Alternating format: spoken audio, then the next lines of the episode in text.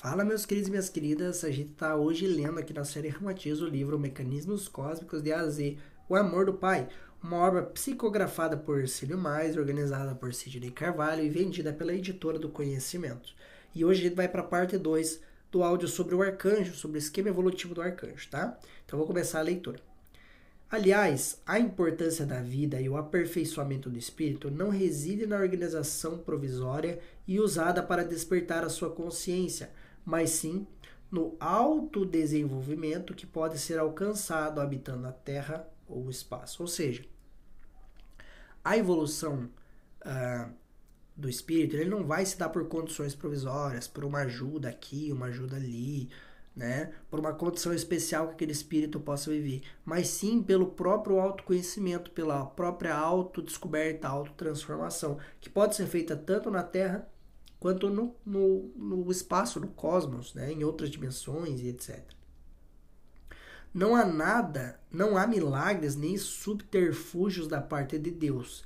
Nenhuma entidade espiritual, malgrado ser um logo solar, poderá ensinar, orientar ou alimentar humanidades encarnadas caso não se trate de uma consciência absolutamente experimentada daquilo que pretende realizar.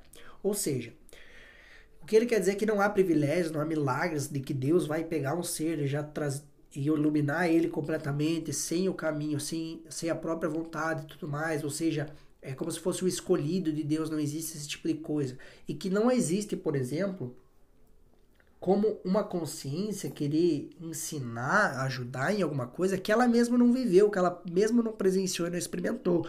Vou pegar o caso de, de Jesus. Né? Muitas tradições espirituais acham que Jesus era o Filho de Deus, o Cristo, o próprio Cristo, que ele já nasceu com toda aquela sabedoria, com todo aquele amor, e que ele jamais, ele nunca foi uma consciência humana. Tá? Mas se a gente pensar por esse lado, não existe justiça tá? No mundo, no universo. Essa é a minha visão e a visão de Ramatiz também, tá? Tô emprestando a visão dele.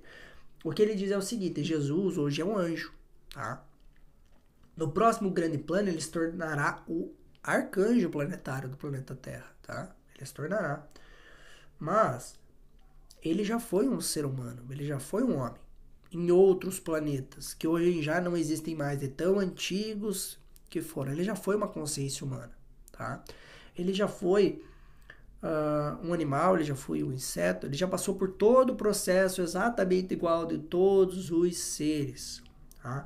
E isso faz dele, é isso que faz dele o sábio, é isso que faz dele um ser de sabedoria, de amor, é isso que desenvolveu o amor incondicional que ele tem, não é algo que foi dado para ele de presente, não é algo que ele nasceu assim, não.